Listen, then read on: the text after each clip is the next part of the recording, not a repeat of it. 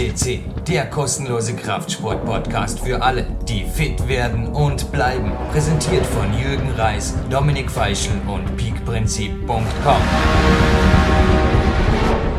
Jürgen Reis begrüßt Sie live on Tape für PowerQuest C, dem weltweit derzeit, wo wir diese Sendung ausstrahlen, ganz ehrlich größten Klettersport-Podcast. Ja, wir sind nach wie vor ein Kraftsport- und Fitnessportal, aber die Kletterer, die haben in diesem Jahr wirklich ein bisschen Überhand gewonnen und das soll so sein.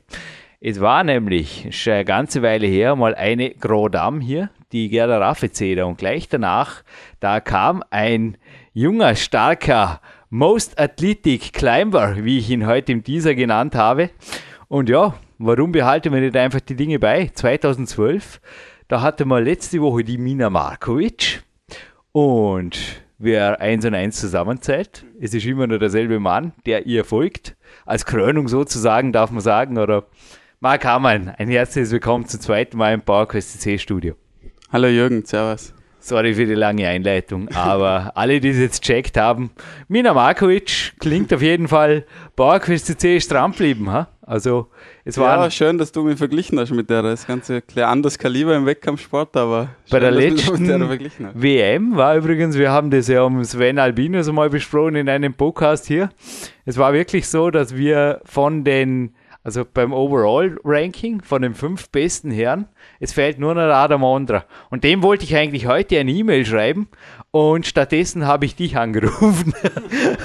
also Ehre genug vorab. Mehr als genug Ehre. Dein Ruf ist dir vorausgeeilt, denn du bist nicht nur zum Trainieren und zum Cappuccino trinken hier, Marc. Du bist jemand, der Stell dich bitte kurz vor, in den letzten Jahren, also zwar einiges an Erfolgen auch auf Wettkampfebene geerntet hat, aber tatsächlich auch das Klettern ein bisschen zum Beruf gemacht hat. Kann man das so sagen? Ja, das eine hat das andere ergeben. Ich bin jetzt schon 15 Jahre im Klettersport dabei und habe eigentlich mit Wettkampf angefangen. Also du bist wie alt derzeit? Ich bin jetzt 27. 27. Du hast aber schon früher angefangen, oder? Klettern. Ja, ich glaube mit zwölf Jahren angefangen und bin dann aber relativ schnell ins Wettkampfsport eingestiegen. Davor warst du Kunstturner, genau. Jetzt Davor habe ich noch fünf Jahre Kunstturner da, genau. Genau. Bist jetzt momentan als Routensetzer und sehr wohl auch trainieren in Normen, ist das richtig? Genau, ich mache ziemlich viel Route-Setting und zwar in ganz Österreich eigentlich, sowohl Wettkämpfe als auch für Kundentourer. Das ist so mein Nebenerwerb eigentlich neben dem Studium ist da eventuell, weil ich habe vorher versucht, im Internet über dich zu recherchieren, das funktioniert nicht wirklich. wenn jemand, machen wir die PR, die du dir verdient hast, gerne mal am Anfang der Sendung, wenn jemand an dich herantreten will, Kletterhallenbesitzer oder Wettkampfveranstalter, wie erreicht man die, wie findet man die? Facebook oder? Zum Beispiel auf Facebook bin ich auch, ja. Aha. Obwohl ich sagen muss, ich nicht mehr als genug Arbeit Eben, momentan. Machen wir nicht viel Werbung. Keine, PR, keine Werbung erwünscht. Also, nein, zum findet man im Telefonbuch oder wie kann man. Auf jeden Fall, ja. Mhm. Ja, weil ich habe vorher geschaut, es gibt einen Blog, der Mark Amann heißt übrigens, da ist irgendeine politische Randgruppe, das hat nichts mit dir zu tun. Das nicht. ist nicht der Mark Amann heute das im Synonym von anderen. Wenn ihr den übrigens sehen wollt auf Facebook, ich werde hinterher, du hast ein Training, ja?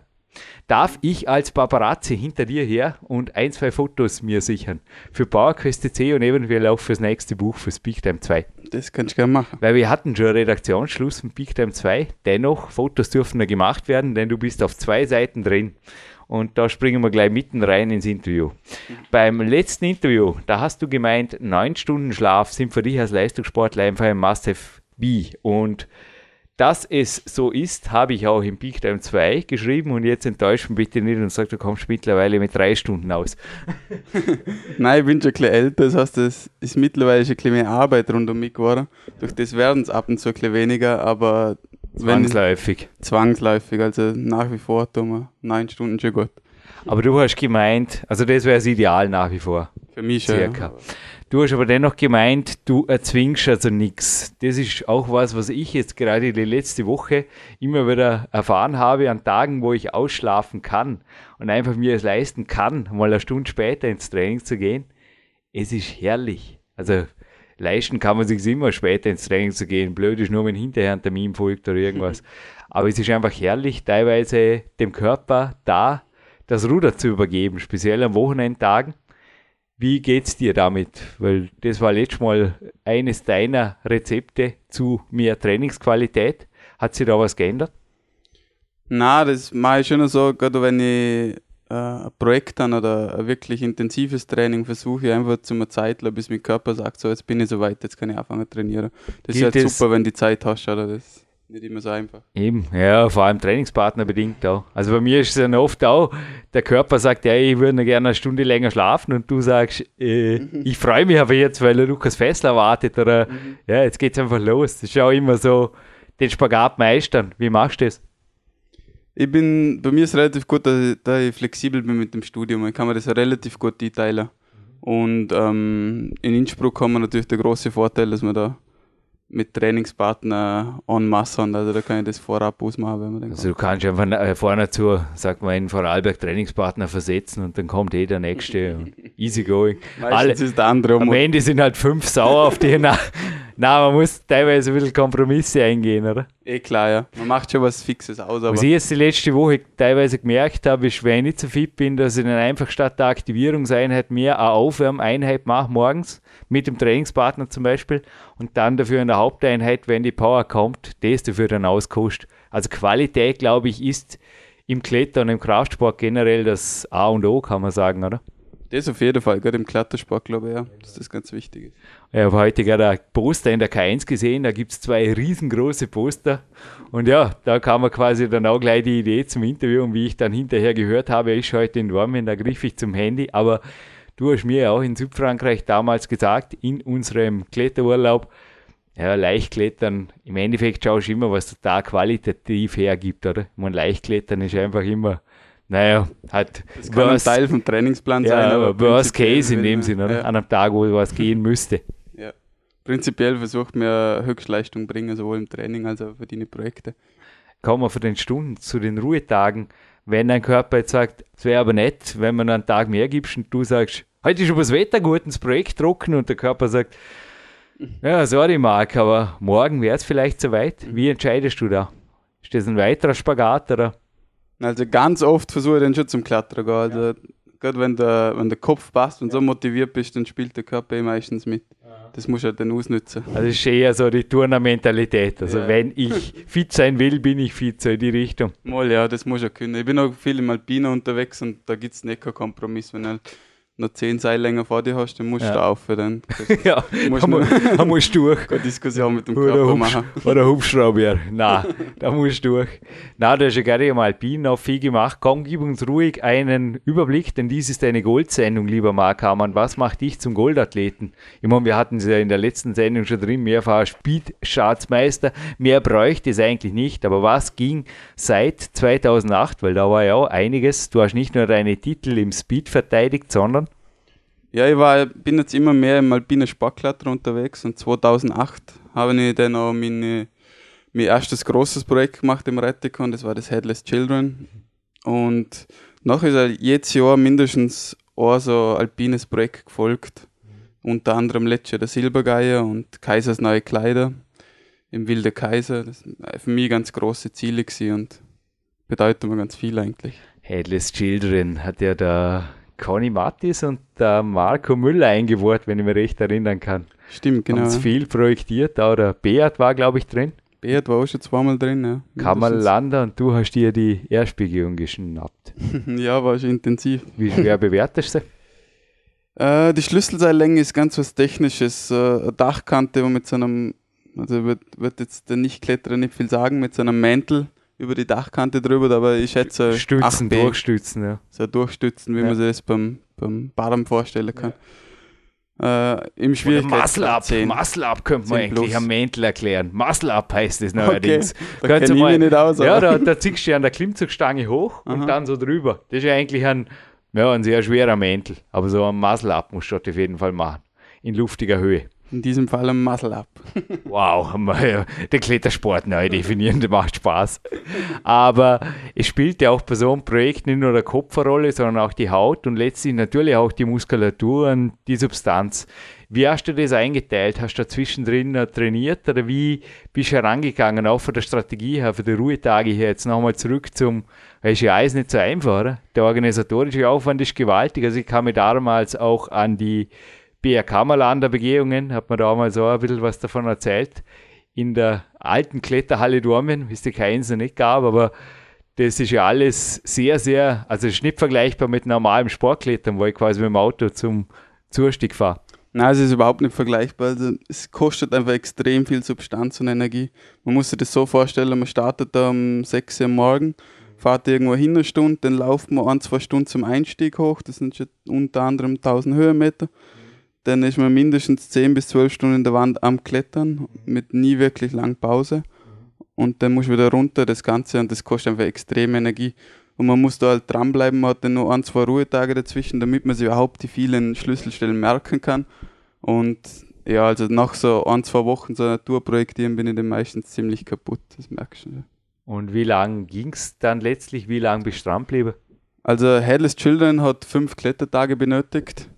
Das waren umgerechnet ungefähr drei Wochen, wo ich immer wieder rauf bin. Ja. Aber in der Zeit hast du nichts anderes gemacht, oder? Ja, da ist der Kopf so nur bei Es erinnert mich gerade, fünf Tage habe ich für meine ersten Zehn einen Burst braucht, für Move Your Body. Mhm. Und ich kann mich erinnern, dass da Kletterer neben mir, die vielleicht sogar stärker waren zu der Zeit, die nicht hochgekommen sind. Und mein Rezept war damals eigentlich ganz simpel. Ich habe aufgewärmt, ich bin die Tour gegangen ich habe abgewärmt und ich habe das einfach mit genug Ruhetagen dazwischen durchgezogen. Und am fünften Tag bei optimalen Bedingungen kam es hoch und ich war auch vor dem fünften Tag so weit, dass ich die komplette Tour im Kopf durchklettern konnte beim autogenen Training.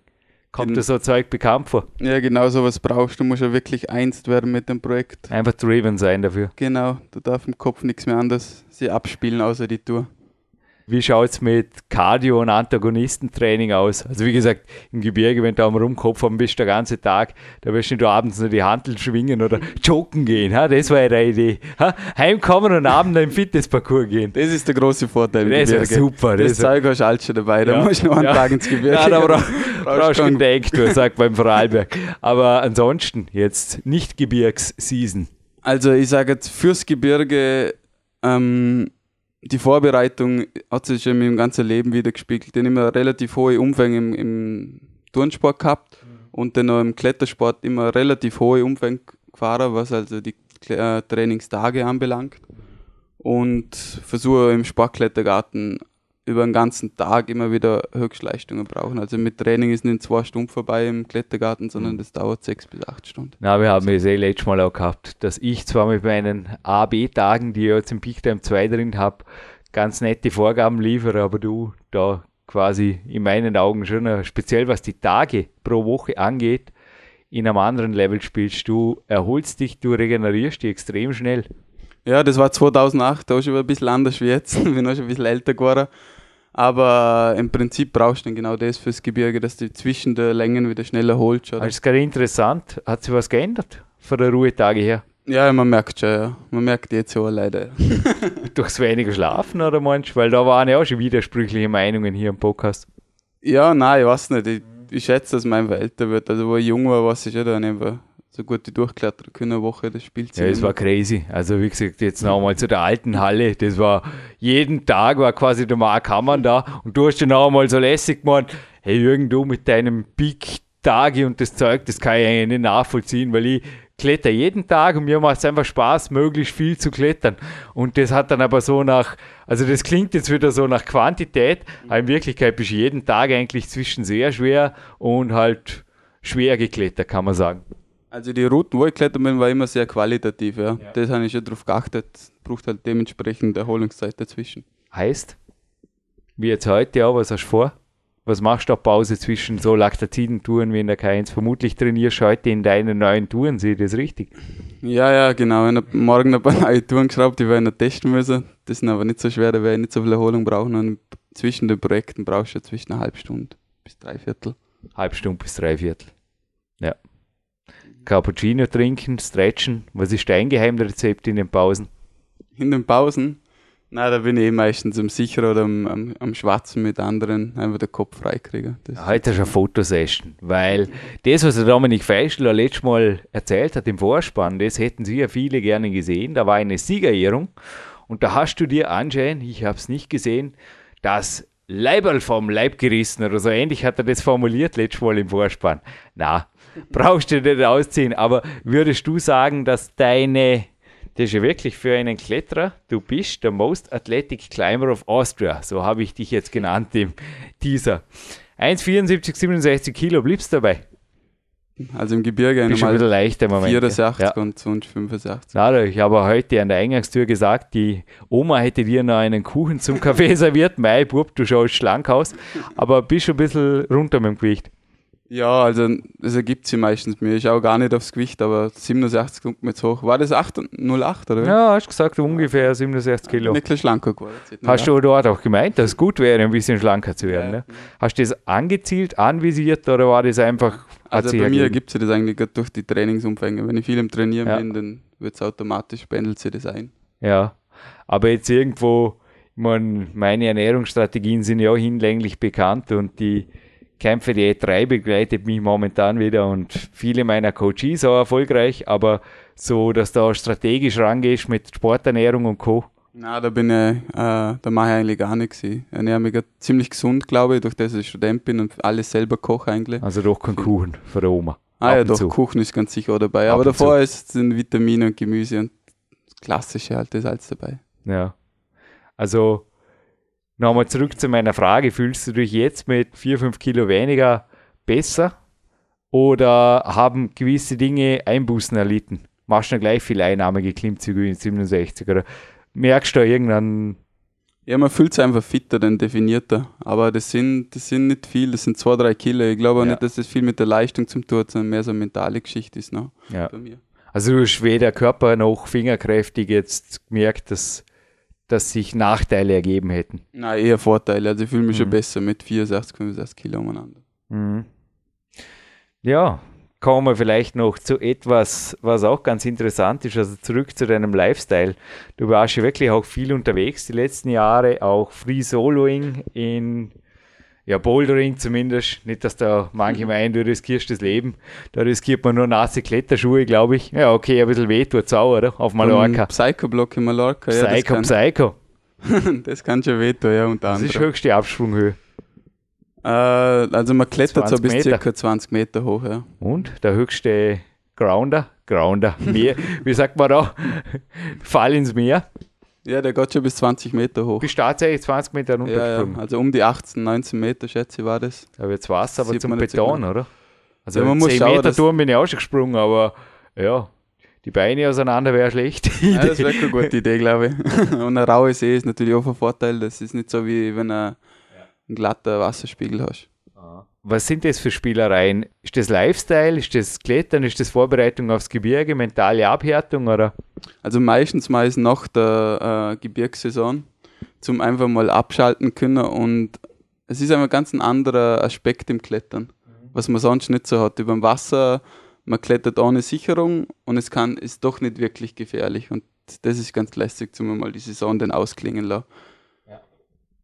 Was stehen dieses Jahr für Ziele an? Äh, mein erstes Ziel ist mal mein Studium zu beenden und darum habe ich noch nicht viel anders konkretisiert. Ich möchte vielleicht im Herbst auf Amerika gehen. Cool. Wettkämpfe?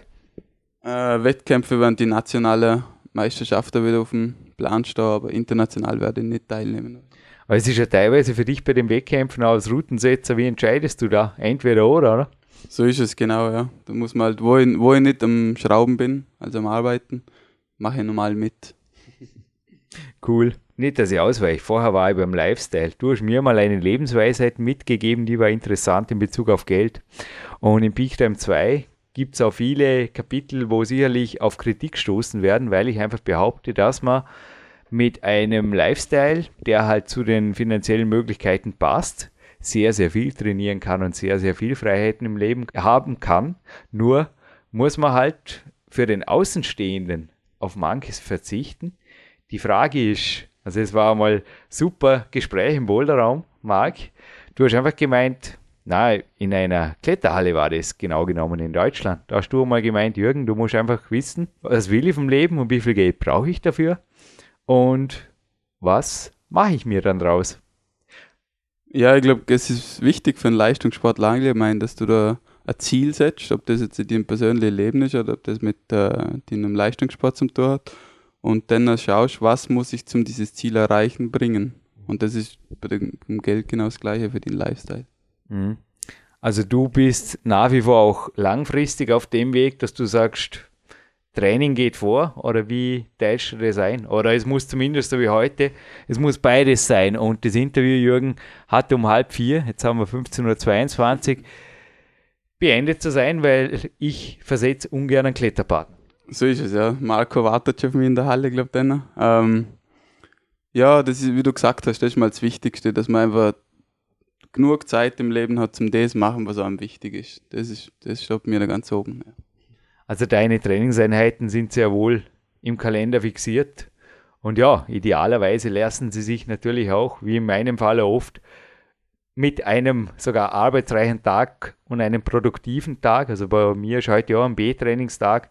Das Training nicht so wichtig ist, sage ich jetzt einmal. Und ich habe einfach natürlich die Gelegenheit ergriffen, da ein bisschen was für unsere Podcast-Hörer zu tun. Wie schaut es da bei dir aus, von der Grundeinstellung her? So ist es eh, ja. Man kann das gut kombinieren. Momentan habe ich einen guten Job, wo ich das aber super kombinieren kann. Mhm.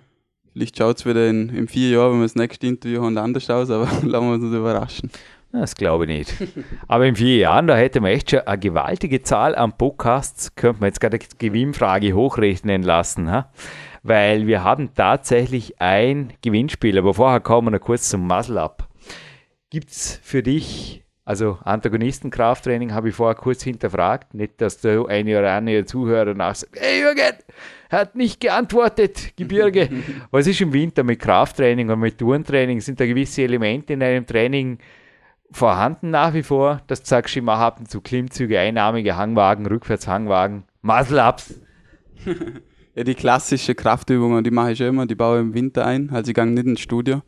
Ähm, das wäre für mich eigentlich nicht wirklich produktiv, da ich relativ schnell Muskeln aufbaue und ja. hast du eh gesehen beim Gewicht, da möchte ich nicht noch höher rauf, das ja. reicht mir, wo ich gerade bin. Aber die klassischen Kraftübungen, wie man sie beim Klettersport kennt, die baue ich immer ein, vor und nach dem Training. Vor und nach dem Training. Gibt es da Anzahl Sätze, gibt es irgendein, oder ist das Körpergefühl? Das ist Körpergefühl, aber auch die klassische äh, Satzanzahl, wo man kennt. Ja. Das ist kein Geheimnis.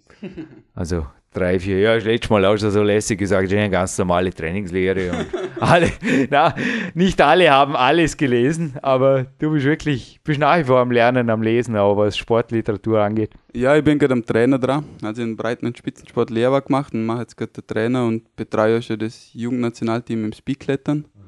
Ähm, das macht mir ganz viel Freude. Ja. Und das möchte ich auch ein bisschen mehr fokussieren in den nächsten Jahren. Wahnsinn. Na, also du hast vorhin gerade meine Systemwand begutachtet, die Griffe, die du da reingespackst hast, halten immer noch gut. Also für dein Krafttraining brauchst du schon eher jetzt mal eine Stange oder irgendwas, wie da drüben hängt, oder? Wirst schon mit relativ wenig auskommen. Handeln zum Stützen oder machst du das auch mit Turnübungen? Man kann ja auch Handstand machen, oder?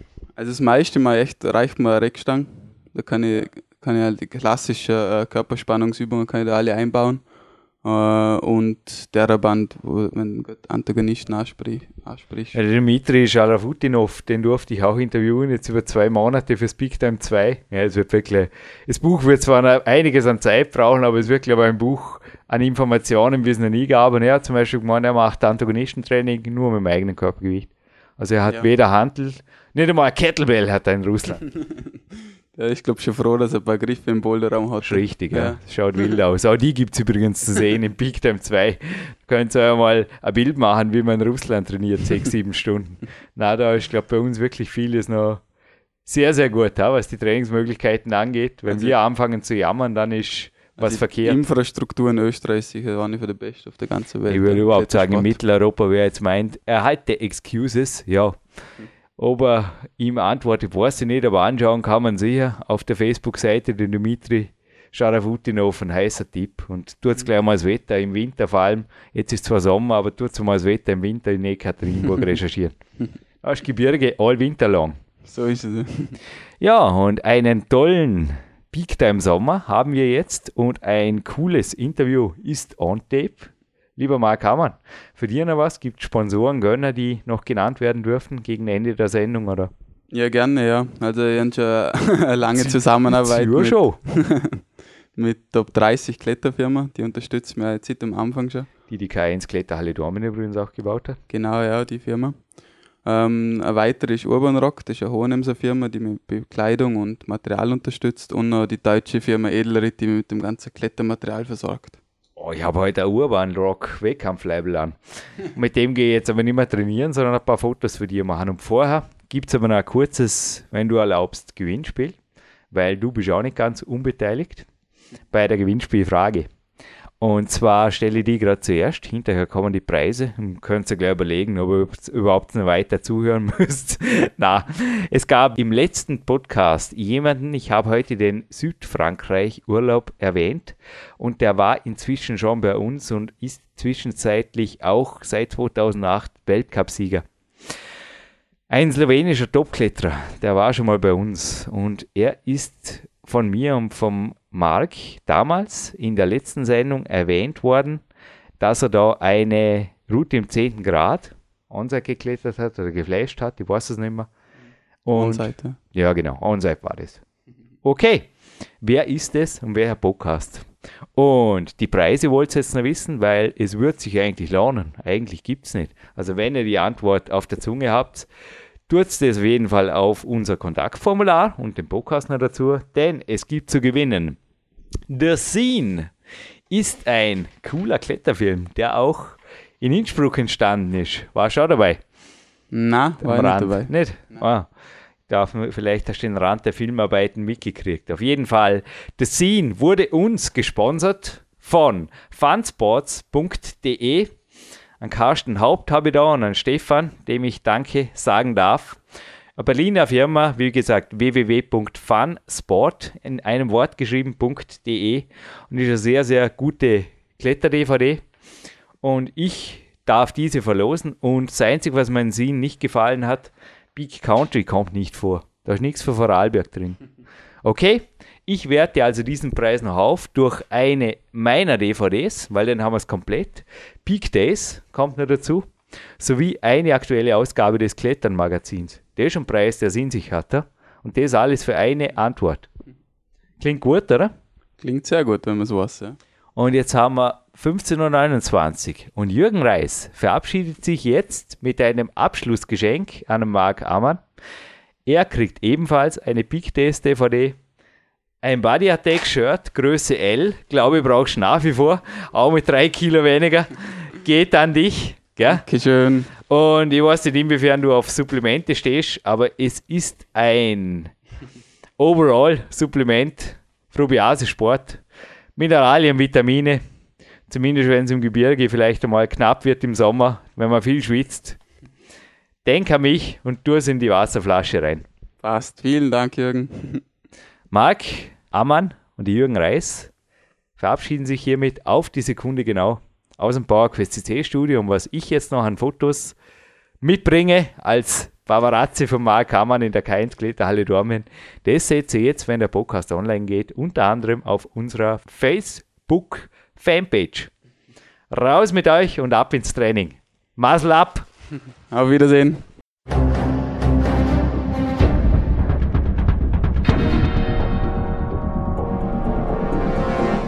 Fitness-Bestseller der Peak-Trilogie, kostenlose Newsberichte und weitere Podcasts von PowerQuest CC sowie Trainingssoftware, Supplemente und Trainingsausrüstung, Personal Coachings, Seminare, Workshops und mehr. Jetzt direkt im Internet auf www.peakprinzip.com oder www.jürgenreis.com.